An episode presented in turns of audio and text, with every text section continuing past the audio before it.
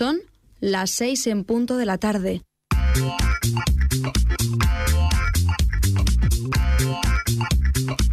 Esto es Nova Onda.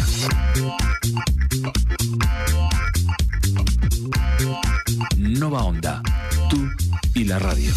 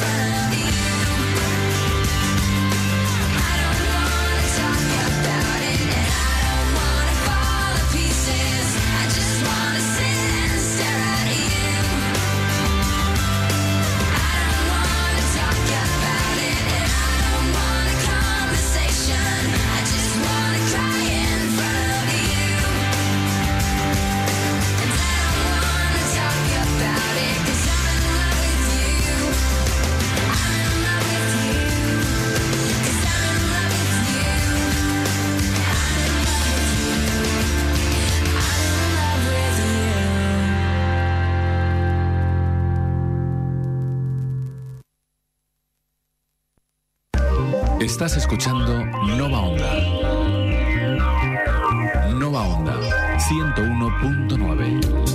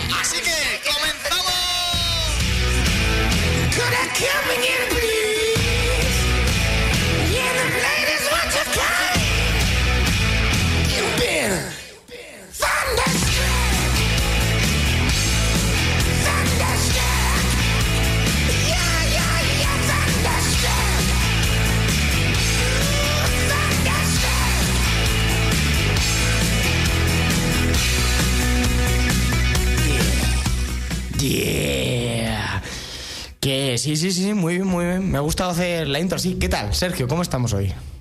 Bien. Solos. Solos. Muy Por- solos. Porque estamos solos, Sergio. Pues hombre, estás tú, estoy yo, estamos solos. Y es que no podríamos estar más solos porque tú estás en una habitación. Sí, en una cabina completamente cerrada, vaya. Y tú en otra. Eso sí, he aprovechado para ponerme en el único sitio en la mesa en el que te puedo mirar fijamente a los ojos sin que me duele el cuello. Lo cual es un gran upgrade, la verdad.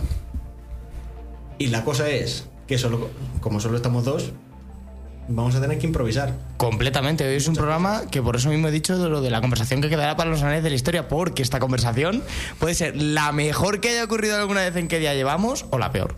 Sin claro, pero es un poco como jugar a la ruleta, ¿no? Sí. Si te sale un 0-0, pues has ganado un montón de dinero. Y si no te sale 0-0, te mata la mafia rusa. Digamos que la metáfora sería, la pistola soy yo, porque yo soy el que generalmente va rotando con las diferentes personas que mm, cuando nos quedamos en un programa solo, me refiero, dos personas, ¿no? Un vis a vis. Y Pascual, Miguel y tú sois que vais rotando, ¿no?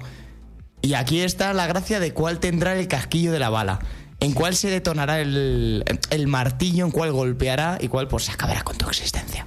Eso sí, ahora mismo estoy comprendiendo a Pascual cuando dice que se le escucha poco. Sí. Claro, a ver. Con, con estos cascos yo escucho cómo mi voz resuena en mi cráneo, pero con estos no. Dios mío, ¿Ahora mejor? ahora escucho todo. Sí, es que te he subido un poquillo porque estabas ahí flojillo. Escucho el universo, Alfredo. ¡Oh, Dios mío! Estoy perfecto. Y ahora que escucho el universo, también puedo verlo, puedo sentirlo, puedo analizarlo. Puedo saber qué cosas son verdades y cuáles no. Pero cuidado porque hay gente que cree que le pasa lo mismo que a mí. Hay gente que cree que sabe cuál es la verdad absoluta. Y más que saber cuál es la verdad absoluta, sabe mágicamente cuándo le mienten y cuándo no.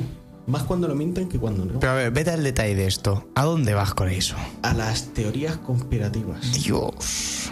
Ponnos en detalle. Es que es una movida, Alfredo. ¿De qué tipo? Del tipo el terraplanismo. ¿Tú sabes lo que es eso? Vagamente. Pero lo vas a decir por si acaso. Claro, el, terra- el terraplanismo es la teoría conspirativa de que la Tierra es plana, que Claro. no es una esfera y todas sus consecuencias. O sea, si no es una esfera, no está rotando alrededor del Sol, ni tampoco sobre sí misma. No existen otros planetas como la Tierra, ya que serían planos. La galaxia, pues ya se verá. Y es que como la teoría de la Tierra plana es tan amplia de pensamiento, pues cada uno se saca sus teorías. De. Y si, claro, sobre la Tierra hay una cúpula donde están las estrellas. Porque si tú intentas ver una estrella desde la Tierra con un telescopio, lo que vas a ver es una mancha borrosa multicolor. Tú dices, eso está pintado. O sea, un poco como si fuera el show de Truman.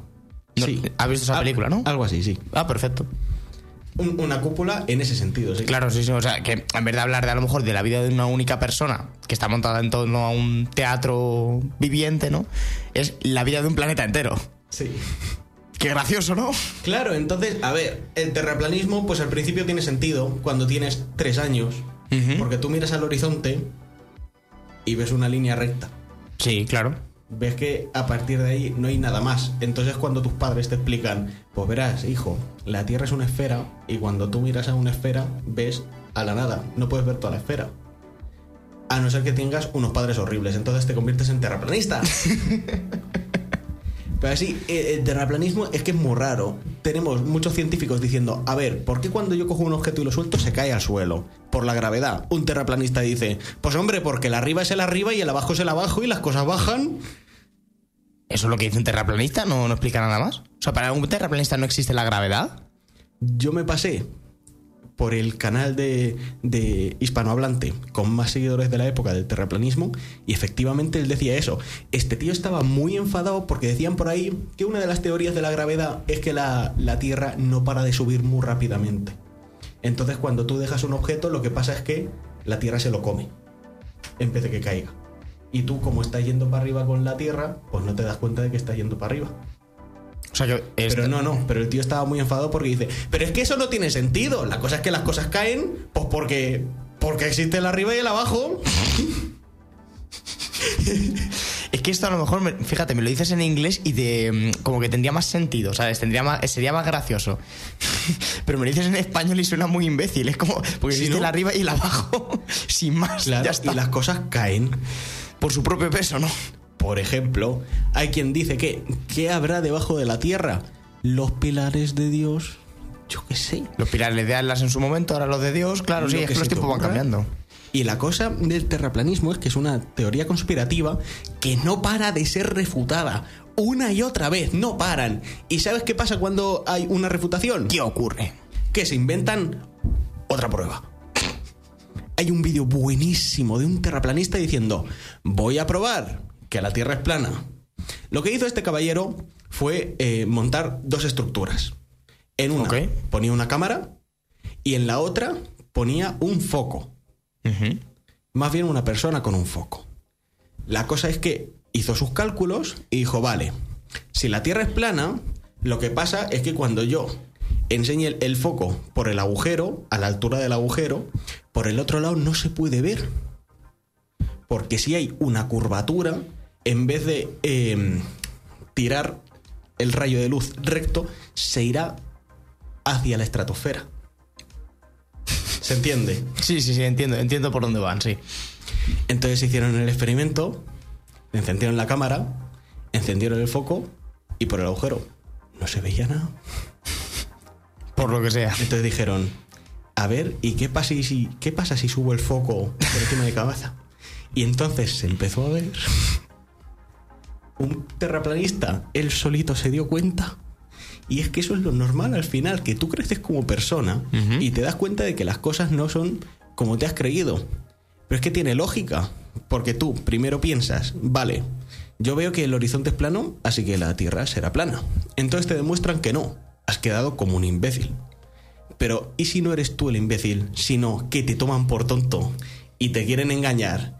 Sí, amigos, vamos a convencer a todos los científicos del planeta. Vamos a convencer a toda la gente que comparte información. Por favor, eh, tú sabes hablar bien, te vas a ir a una charla a decir que la Tierra es redonda. Vamos a convencer a todos los profesores porque, claro, si los profesores también tienen metidos en la cabeza que la Tierra es redonda, pues les podremos engañar. ¿Y sabes qué podremos conseguir si les engañamos? ¿Qué? ¡Nada!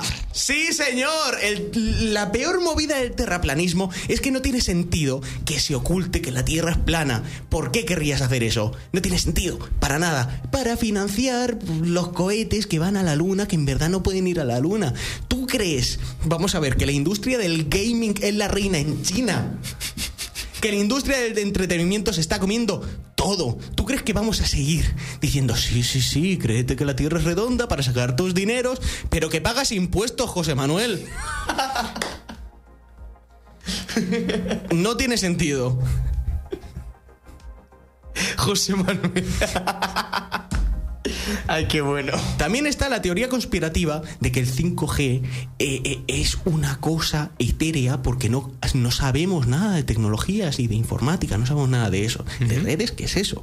El 5G es una tecnología para controlarnos el cerebro, porque eso son lo que hacen las tecnologías de compartir datos, claro. ¿Y tienes alguna base en plan de qué se basa esta gente para No. eh, decir eso? Nada. Yo qué sé, creerse más inteligentes que los demás. Es Yo- que es eso, la, es- es- toda la gente que cree teorías conspirativas será porque es bastante tonta. Pero no en el sentido de eres tonto porque te lo crees, sino que de base tienes poca inteligencia y entras a un grupo de personas que dicen, no, no, si nosotros somos los listos. Entonces, claro, si estás en el grupo de los listos, en el grupo que no se cree que la, la- la Tierra es redonda, los que creen que les van a controlar el cerebro, porque claro, por, por no diagnosticarte una locura mental de estas de, de persecución, pues haces virguerías, Eh, paranoia sería, ¿no? conspiranoias. Co- eh, eh, fíjate. Si es que una Va cosa lleva a la otra. Va pillando, va pillando. Pero claro, es que me pasa, me pasa exactamente lo mismo que con el terraplanismo, que no tiene sentido. ¿Por qué? ¿Por qué vamos a hacer que el 5G te destroce el cerebro cuando coges al youtuber de turno y le dices, mira, vas a decir que tu opinión política es esta? Se lo dice a sus seguidores y los seguidores aplauden y dicen, ahora, ahora, esa es mi forma de pensar. O me voy más allá. Elegimos políticos que nos mienten más que hablan. Y eso ni siquiera es teoría conspirativa, lo sabemos todos. Y, pero es que votamos para que nos mienta el más honrado, el que te miente a la cara. O el que no te miente, como Franco. ¿Por qué? Es- ese hombre era maravilloso. Es que todo estaba mal, todo el mundo lo sabía, ¿sabes? No había una concienciación de todo está bien, ¿no? Si todo está mal y lo sabemos todos. Sí, ¿eh? Y no pasa nada. Porque así es como tiene que ser. Claro, es una España organizada, es una España con las personas que saben de dónde vienen y a dónde van. España unida. Tú sabes que literalmente te podríamos hacer un clip, bueno, te podríamos, no, te podría hacer un clip de esto y No. literalmente quedar como una especie de... Sabiendo la sociedad en la que vivimos hoy en día, Sergio, lo sencillo que es sacar las cosas de contexto, ¿no? Claro, claro. Te queda tú- un clip perfecto. Tú no tienes que controlar la mente de nadie para eh, hacerle creer que yo soy un facha. No, coges el vídeo y lo troceas. Sí. Y es que voy más allá. Es que ¿por qué te vas a autoconvencer de que el 5G te altera el cerebro cuando ya están desarrollando chips que te implantan en el cerebro y se lo van a implantar y dirán, ahora sí, es que el chip, de- el chip cerebral es que te altera la mente. No me digas, no me digas. Hijo de mi vida. Vamos a ver, obviamente. Y como sea famoso, como sea útil, nos lo vamos a implantar todos. No va a quedar nadie. No, no, completamente, claro. Algo que mejora tus capacidades en general y tu vida, por supuesto. Pero sí, ya pasa a día de hoy. O sea, todo lo- tú naces y lo primero que te hacen es cascarte ciertas vacunas, ¿verdad? Un calendario vacu- de vacunación. Los antivacunas, pues otros máquinas. No, es verdad. Y la cosa es, claro, como está empezando a salir esto de los chips neuronales, pues hay quien dice, a ver, pues no me gustaría implantarme un chip en el cerebro, aparte de porque es posible que me muera o que me deje tonto, Sí. que me van a poder espiar con mucha facilidad. Y ese mismo tipo de personas es el que va a todos lados con una grabadora de audio y de vídeo metida en el bolsillo, conocida como el móvil. Estaba pensando en lo mismo, pero bueno. Pero vamos a ver, Sí. Es que O incluso vamos más allá, que esto va a seguir evolucionando. No hace falta que te metan un chip en el cerebro para que te sigan espiando mal. Como tú bien dices, ya tenemos el móvil todo el rato metido en el bolsillo, todo el santo del día, hasta para dormir. Lo dejamos cerca nuestra. Porque Dios sabe que si te pones la alarma lejos, te vas a levantar, la vas a apagar y vas a seguir durmiendo como tiene que ser. y voy Pero- más allá. Pero lo único que quería decir yo es que me desvía un poquito, Sergio. Por favor. Lo que quería decir, por ejemplo, en el momento en el que saquen complementos muy útiles para el móvil. Yo soy una persona que ojalá algún día saquen, porque yo soy una persona con gafas, soy miope, como el 80% de la sociedad occidental. Entonces espero que algún día pase como en Heavy Rain y todos podamos tener esas gafas de realidad aumentada que te hagan fliparlo en colores, que de una te pongas en plan de, a ver, gafitas, analizarme ese micrófono, que, de qué está compuesto, y me hable una Alexa, o una Siri, o yo que sé cómo se llamará, gafitas 2.0, y me dirá, pues sí, mira, esto está compuesto de... Búscalo en internet, tonto, búscalo. No estás pagando el Prime, ¿eh? No estás pagando. me haría mucha ilusión. Pero bueno, fíjate, ahí también vamos sumando. En verdad simplemente quería decir eso, que a lo mejor llegará un momento en el que hay un complemento en el que mejore todo esto, vamos, que no hace falta llegar al chip. Es lo que quería desarrollar, que hay cosas ya en serie. Pero bueno, tú vas a decir otra cosa más conectora, ¿verdad? Con el tema. Hay gente conspirativa del 5G. Hay gente conspirativa de los chips neuronales. Después, por un nivel debajo, tenemos el que nos espían con el móvil. Vale. Podría ser. Pero ¿qué te van a sonsajar a ti? Claro. Si eres el panadero del barrio, ¿tú crees de verdad que el gobierno te va a estar espiando a ti? Yo fíjate, más que en sí a lo mejor espiar, sí que tengo la sensación de que a lo mejor lo que sí que puede pasar, y es obvio, tú cuando haces una búsqueda en YouTube o en Google, es información que se está viendo reflejada en un historial, bien sea del wifi que estás utilizando, o de tus datos, o de cualquier parte, ¿vale? Sí. Sí.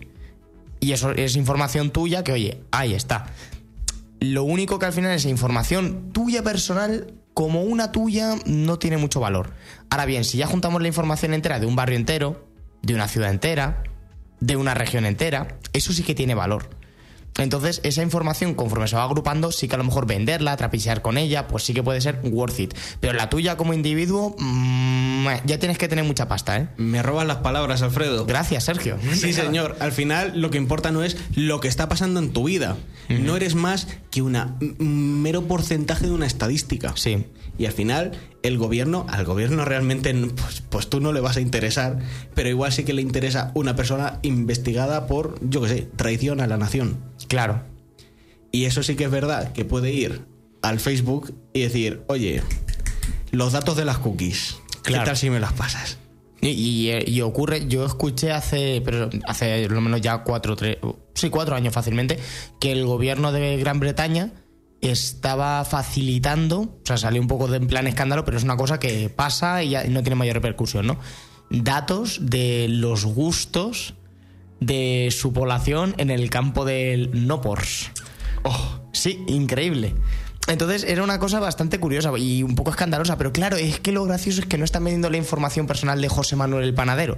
Están vendiendo a lo mejor la de, no sé, toda la región de Londres o directamente de toda la nación. que- ¿De cuántas millones de personas estamos hablando? Que, mm, quiero decir, eh, se difumina tanto tu gusto personal y individual en todo ese grupo heterogéneo que tú mismo puedes decir en plan de, pues bueno, pues no pasa nada. ya, ya se sabe que veo mm, figuritas. Y por eso hay que actuar como si hubiera un gran hermano. Siempre. Es que por si, las, por si las moscas, tío. Yo la verdad. Por si las moscas, ¿no? Si no busco cosas raras en internet, Sí. es porque yo me imagino al gobierno así. Mirándome fijamente a través de la ventana. Es que yo me imagino cosas muy turbias. Y no soy el único. Porque yo te he explicado lo que son las teorías conspirativas Sí. la gente que cree en las teorías conspirativas. Y la paranoia y todo ello, sí. Y luego están los paranoicos, Anda, mira. que no tienen por qué no tienen por qué pensar en una teoría en concreto de nos espían, no, no, no. Un paranoico de los buenos sabe lo que puede suceder, no lo que sucede, pero lo que le puede suceder. Un paranoico es aquel que no utiliza Google porque es demasiado abierto. Un paranoico es el que se descarga Tor, el que utiliza redes Tor, el que dice yo navego por la dark web no es porque sea un hacker, sino es que quiero anonimato. Pero no miren los sitios en los que me meto, porfa. Por si acaso. ¿no? Y yo me estoy convirtiendo en ese paranoico. Dios. Pero solo por gusto, por gusto. Por amor al arte, ¿no? Claro, claro. Y así es como me he dado cuenta de, ut- utilizando navegadores turbios, Sí. me he dado cuenta de que no puedes acceder a todo el internet. Hay páginas web que si ven que vienes de una red Tor, te dicen, Aquí no. ¿a dónde vas? ¿A dónde vas, máquina, no? Me intenté meter en la página del corte inglés ¿En serio? y me echó. O sea, que si vienes de, una, de un navegador privado para circular por ese iceberg que no vemos de internet, ¿no? Te echan de, de sitios públicos como puede ser el corte inglés, Carrefour, cosas así, ¿no? Es que puedes optar por una de dos opciones cuando tú accedes a una página web, ¿vale? Sí. Puedes dejar que sepan quién eres O puedes dejar que sepan que estás utilizando un servicio de anonimato. Ok. Entonces, dependiendo de cuál de esas seas, pues te pueden bloquear unas cosas u otras. Que además fue interesante. A ver, yo estuve utilizando un sistema operativo, se llama Tails, que tú enchufas un, un pendrive a un ordenador, Sí. inicias el ordenador con el sistema operativo que está dentro del pendrive y no se guarda nada del ordenador y solo puedes utilizar redes Tor. Es decir, redes que si utilizas, eh, los servidores a los que accedes no saben quién eres tú.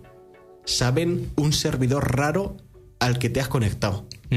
Porque Sí. lo que sucede con Hay un una red Tor- cortafuegos.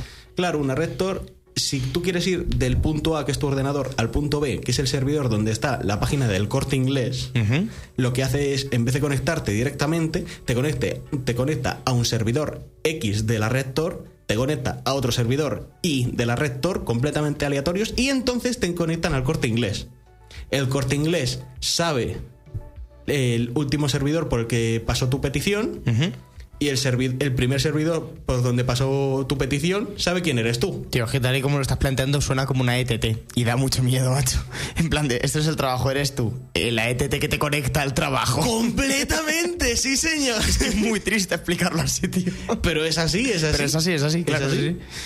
Ah, Que no, que es más complicado. Pero es así. Simplificándolo para que todo el mundo lo pueda entender con un lenguaje cristiano universal, ¿no? Sí. Di que sí. Y está guay, te sientes un hacker diciendo, "Ah, utilizo Tor". No Pero es que al final no te sirve para nada. Es Hombre, que para meterte al corte inglés, claro que no, obviamente. al final lo que reina es la comodidad. Hmm. Yo sé que si utilizo Windows, Microsoft me va a espiar. 100%, sin lugar a dudas. Es que además estuve instalando Windows el otro día y, tío, todas las configuraciones iniciales que eran, las primeras estaban bien. Configura tu nombre de usuario, perfecto. La contraseña, increíble. La siguiente página, parafraseando. ¿Nos dejas que te espiemos? No. ¿Nos dejas que te espiemos un poco más? Que no. ¿Nos dejas que, que otras empresas te espíen a ti a través de nosotros? Que no, por favor. ¿Quieres utilizar Cortana? ¿Quién usa Cortana?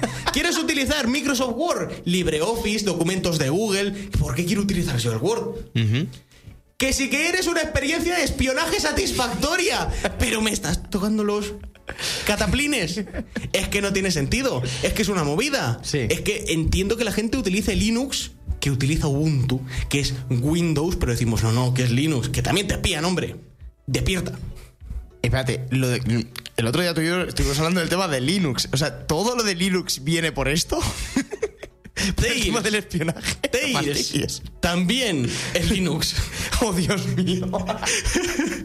Claro, es que tu frase fue del estilo de si al final Linux, al final Linux no va a estar tan mal. Linux está muy bien, es privado, ¿Sí?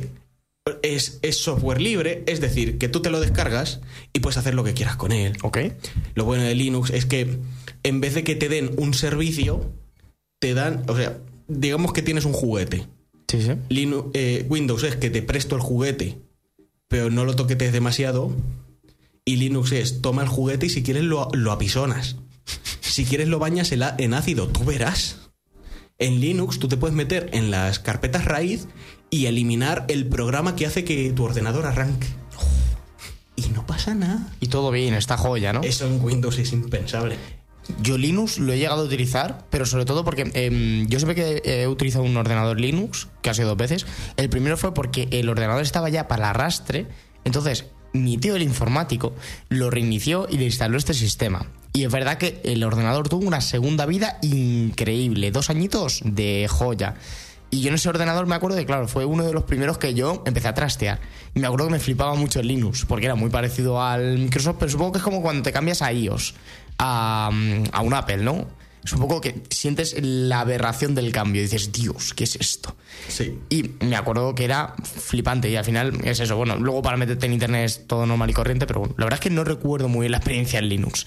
Pero, A ver, para meterte en internet, da igual que estés en Microsoft o claro, en Linux, porque sigues utilizando Google. Sí. Chispas. perdón, perdón. No, no, pero yo últimamente, así que ahora que ha mencionado Google, estoy utilizando porque mi ordenador está para arrastre. Estoy utilizando Microsoft. El Edge. Sí, pero porque es increíble, o sea, o a lo mejor me lo estoy flipando yo porque mis conocimientos informáticos son en menos uno y bajando, pero eh, es que Google Chrome, o por lo que yo he escuchado mucho, te roba bastante RAM. Y mi Muchísimo. ordenador, menos Una mal. barbaridad. Menos es mal. increíble. Gracias a Y Jesucristo. además Google ahora te da una opción para que veas cuánta... ¿Cuánta RAM te está robando? Sí, sí, sí, sí. Dios. Y aquí es donde viene el patrocinador de hoy, Opera GX.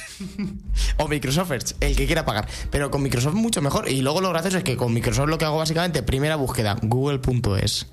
Comenzamos. Porque Dios sabe que buscar con Bing, salvo que te quieras meter a su preciosa IA, que la IA está muy bien. Qué pedazo de imágenes, qué resultados, qué, qué búsqueda. Parece que tiene una- un convenio con ChatGPT 4. es como esa versión gratuita de ChatGPT 4 que tú la tienes ahí. Es como si es droga, drogas, si es eh, polo blanco, de alguna forma es como, toma, la primera, para que la pruebes tú. Ya luego vienes a nosotros cuando quieras más, ¿vale?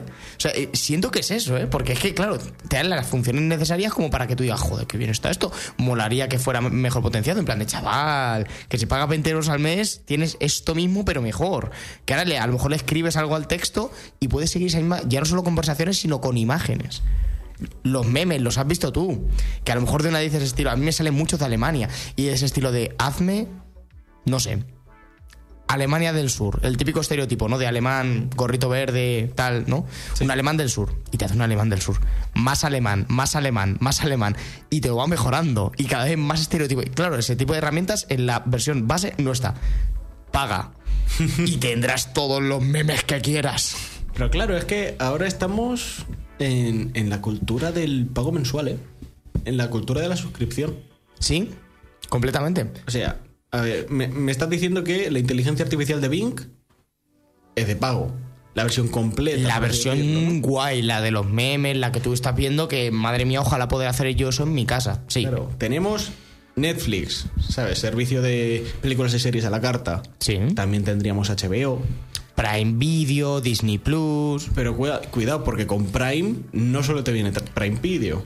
¿Es cierto? También te viene una suscripción en Twitch gratis, o sea, incluida en el precio, y te viene los pedidos al día siguiente. Y sin gastar gastos de envío. Ostras. Estás ahorrando pasta si te gusta consumir. ¿Qué hacen los de Amazon? ¿Tanto dinero ganan? Importante también, ahora también te viene el Amazon Prime Music, Dios. que es el Spotify de la nueva generación. Es que eh, ahora mismo no solo hay cultura de, de la suscripción mensual, sino el de vamos a darle facilidades al consumidor hasta que nos quedemos sin dinero. Pero que esto lo hace Prime y lo hace el que se lo puede permitir. Ahora Sí. están en una carrera por ver, por ver quién se queda el monopolio de las suscripciones mensuales.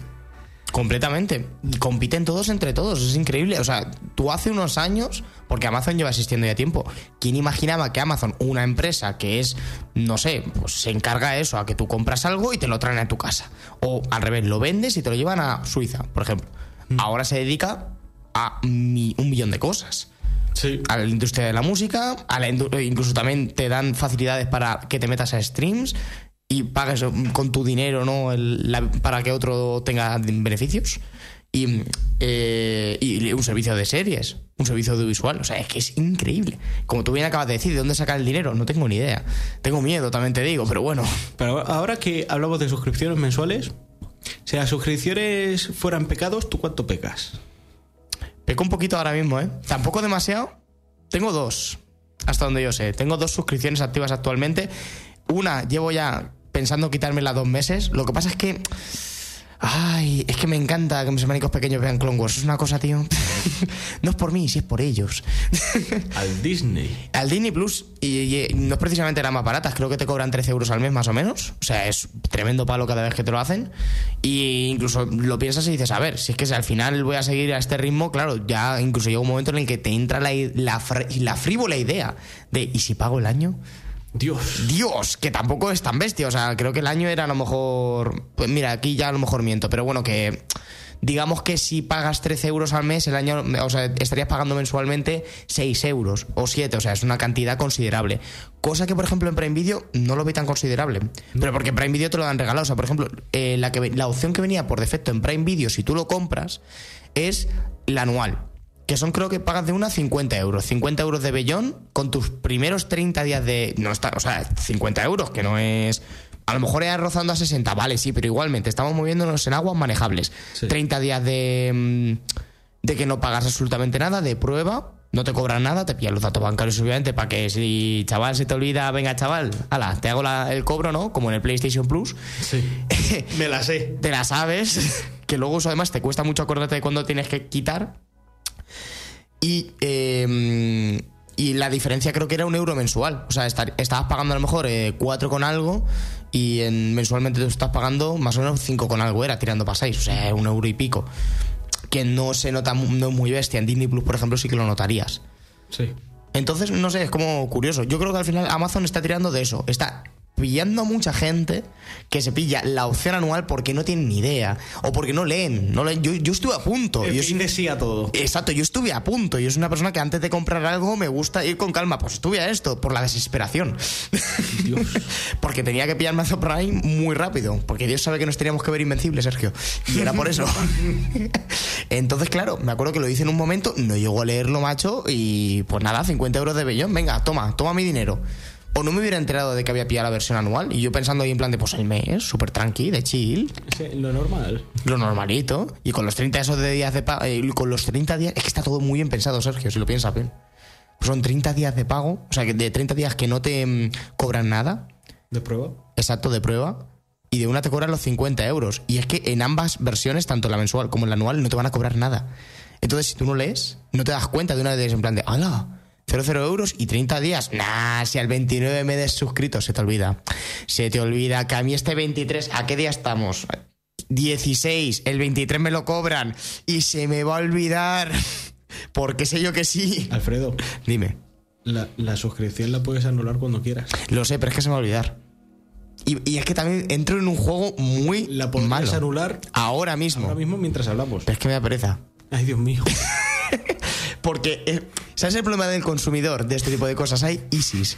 Lo mismo que me hace seguir teniendo Disney Plus. Lo mismo que me hace seguir teniendo Prime Video. Hay ISIS. ¿Y si me da por verme una nueva serie? ¿Te suscribes otra vez? ¡Qué pereza! Joder. si es que ya estoy suscrito. Pero tronco. ¿De qué vas? ya lo sé. Si es que no hay remedio para mí.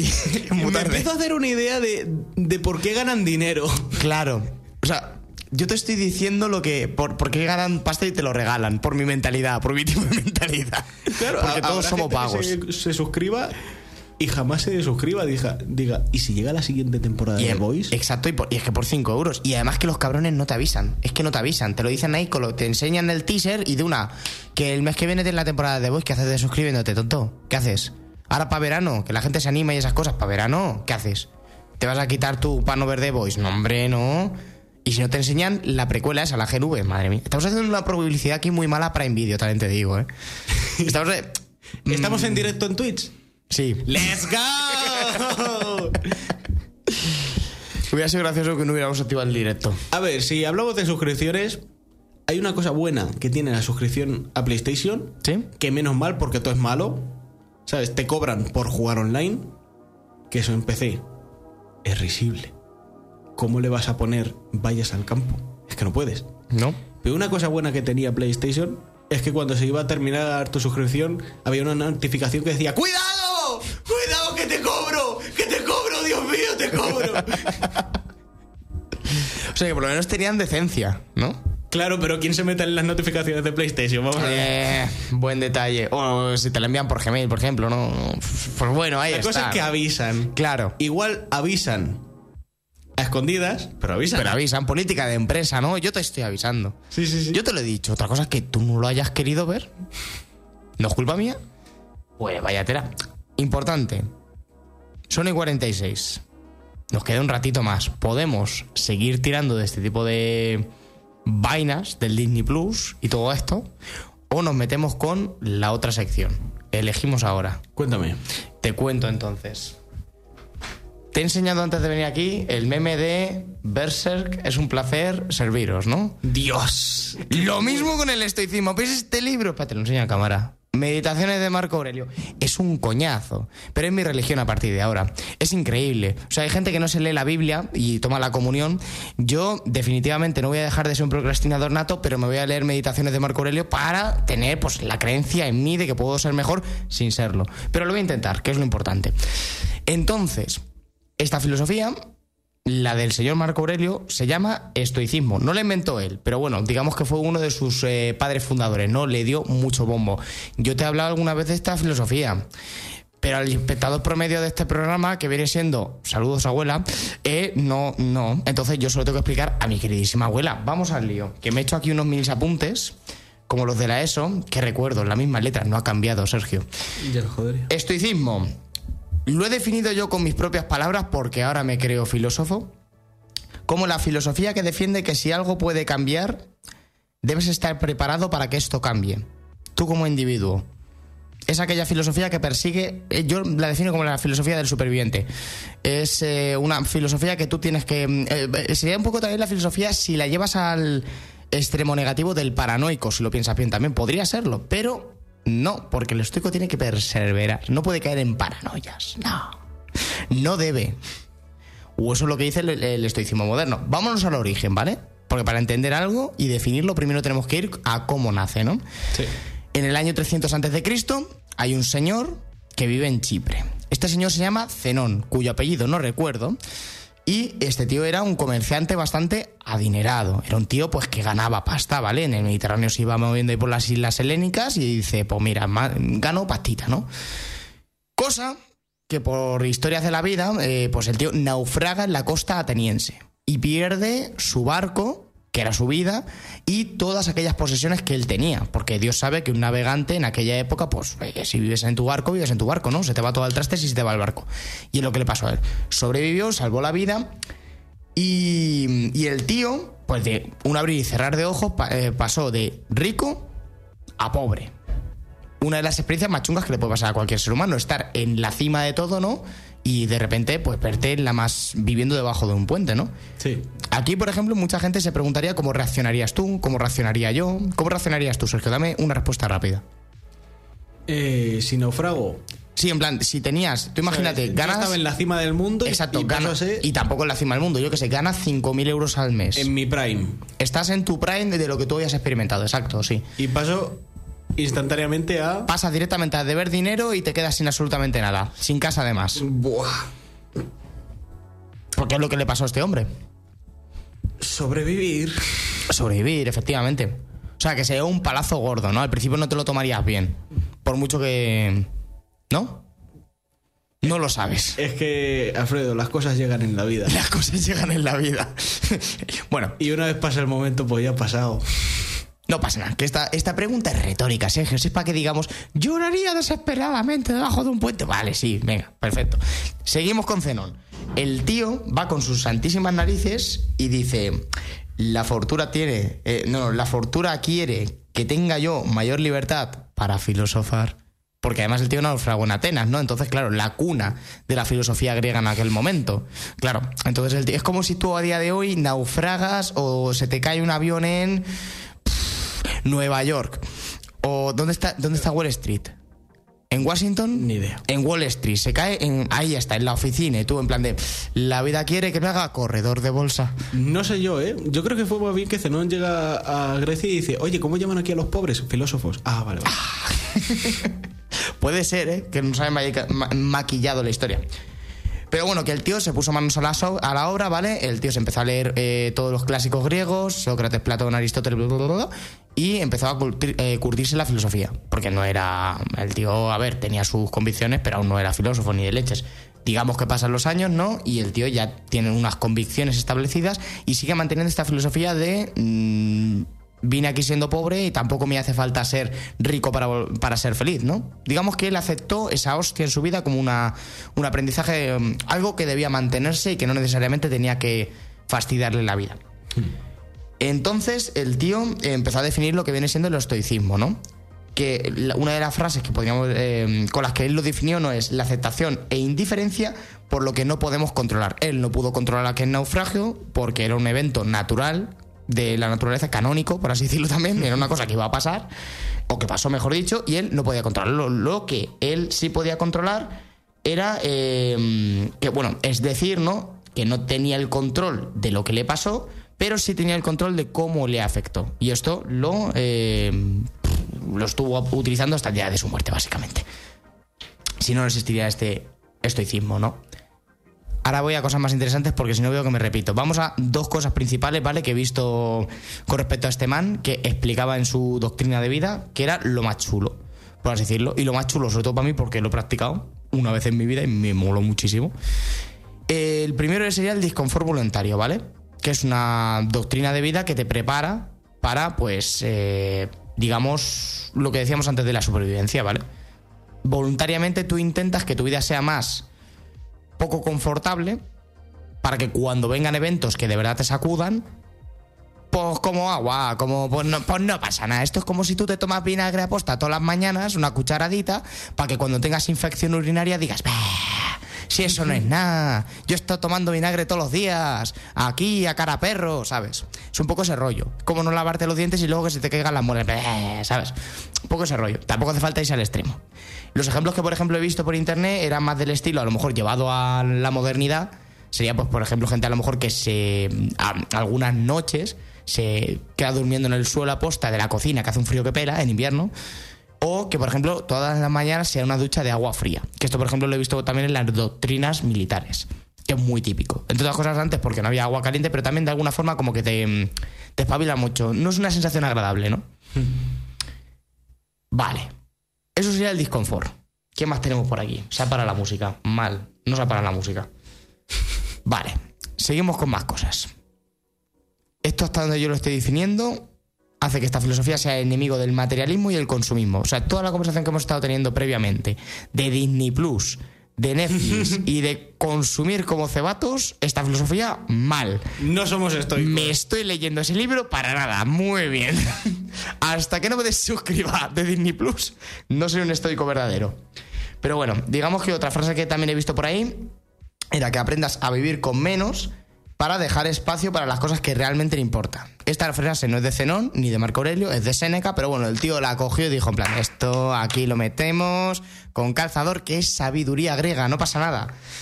Pero bueno, y yo esto lo he traducido porque me gusta, como te he dicho antes, me hago de filósofo aquí. No es tanto lo que tienes, que es una frase que muchas veces se suele decir en, en canciones, en eh, eh, yo qué sé, me ha venido ahora mismo una canción que dice en concreto esto. eh, tanto tienes, tanto vales, ¿no? Sí. No es tanto lo que tienes igual a lo que vales, no, sino más bien tanto eres o tanto haces con tu vida, tanto vales. Sería un poco la traducción de ese materialismo a la cultura del esfuerzo. Sí. Y ahora vamos a hablar de la cultura del esfuerzo, porque también nuestra sociedad materialista y capitalista la malentiende muchas veces, o la, mejor dicho, la focaliza de forma errónea.